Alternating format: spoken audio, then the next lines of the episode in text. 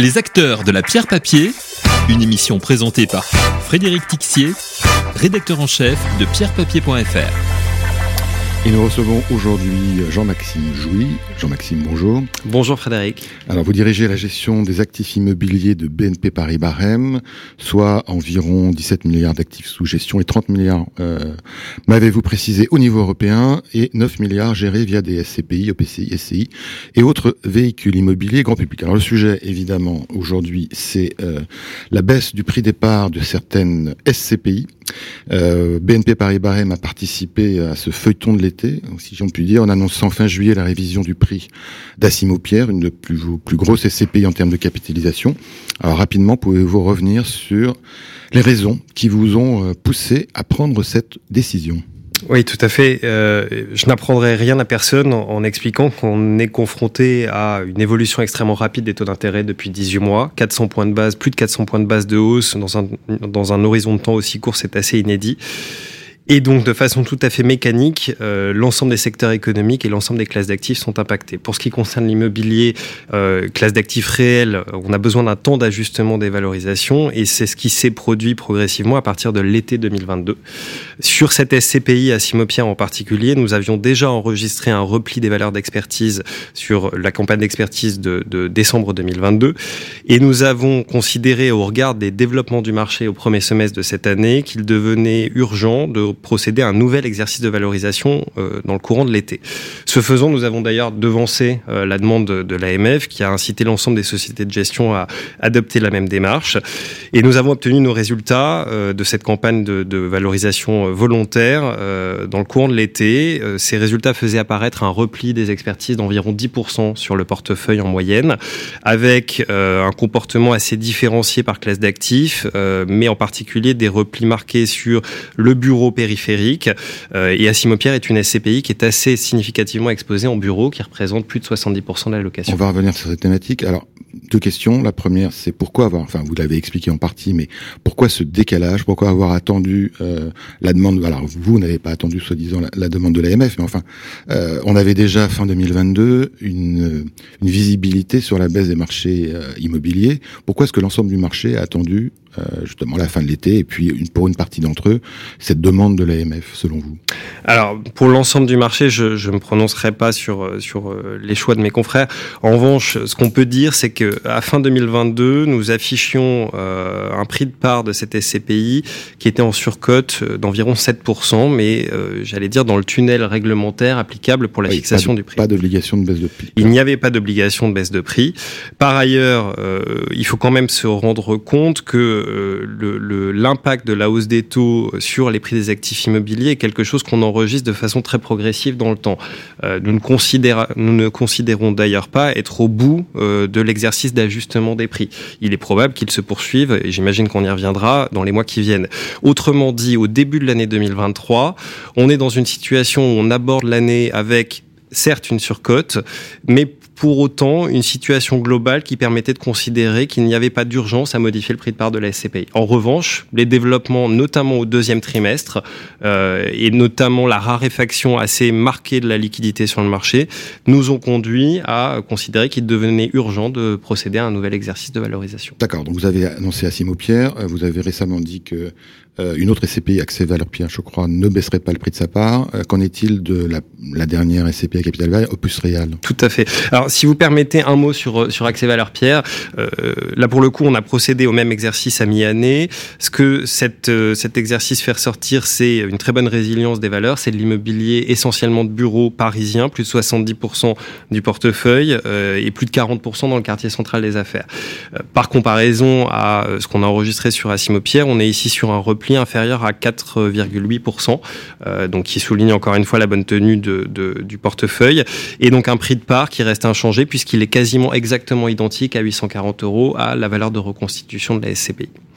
Pour la SCPI Opus Réal, nous venons également de finaliser nos travaux de, de revue des valorisations à mi-année. Et là, on a un portefeuille qui est un petit peu plus impacté au, au regard notamment de la situation spécifique du marché allemand. vous savez que sur, sur cette économie, on enregistre une perspective de récession à fin d'année et on partait d'une situation de départ dans laquelle les taux de rendement immobilier étaient probablement encore plus compressés euh, que ça n'était le cas sur le marché français. tout le monde dit qu'il faut attendre pour revenir sur le marché allemand, effectivement. Et donc notre notre campagne d'expertise euh, se solde par un repli de valeur euh, d'un peu plus de 6% sur le semestre pour la valeur immobilière des actifs, ce qui nous conduit à acter une baisse de prix de part de 9,8% pour cette SCPI, de façon encore une fois à proposer ce support avec un prix d'entrée ou de sortie qui est représentatif de, de la valeur du sous-jacent. Est-ce qu'il faut s'attendre à d'autres baisses de prix de part euh, dans les, les, produits gérés par BNP, Paris Barème alors on a couvert ici euh, la totalité de la gamme euh, de SCPI à capital variable que nous gérons. Euh, néanmoins, ni vous ni moi n'avons de boule de cristal sur les développements du marché à horizon 6 mois. Euh, comment ont été accueillis par les, vos réseaux de distribution ces nouvelles de baisse de part? Je tiens à signaler au passage d'ailleurs que par rapport à certains de vos confrères, euh, vous avez été très transparent sur l'explication donnant notamment euh, la variation euh, des valeurs d'actifs, de réalisation et de reconstitution. Mais c'est un détail important certes. Mais donc vos réseaux de distribution, ils ont réagi comment? Je vous remercie d'avoir euh, souligné notre transparence. Je crois que c'est ce qui a ce qui a également été apprécié par les distributeurs. Euh, évidemment, personne euh, n'aime entendre euh, des informations négatives sur sur un repli de valeur hein, et une performance décevante. Néanmoins, ce qu'on peut dire, c'est que les réseaux de distribution, de façon générale, connaissent bien les supports immobiliers et en particulier les SCPI, qui sont des produits qui existent depuis longtemps. donc, ils savent aussi que ce sont des des, des supports qui sont acquis avec un objectif de diversification de portefeuille dans une optique de détention long terme et avec une optique principale qui est euh, la génération de rendement récurrente euh, pour le pour le porteur de part. Euh, donc ce, ce dogme-là était quand même, j'allais dire, central dans la démarche commerciale sur ces produits et il n'est pas battu en brèche.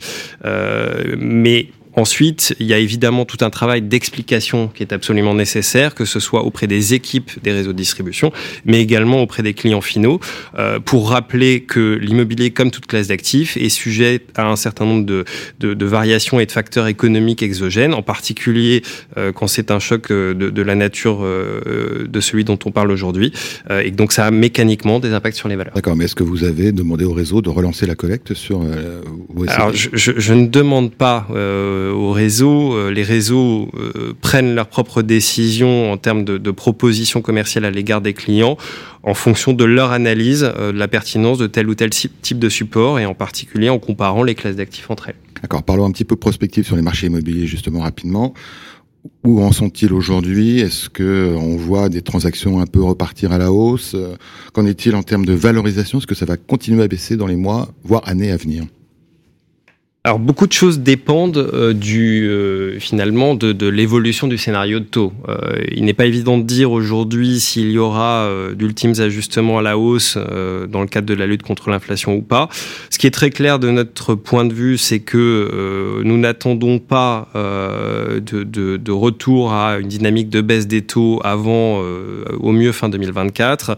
Et la BCE a d'ailleurs annoncé qu'elle procéderait à une revue de sa politique monétaire à l'été 2024.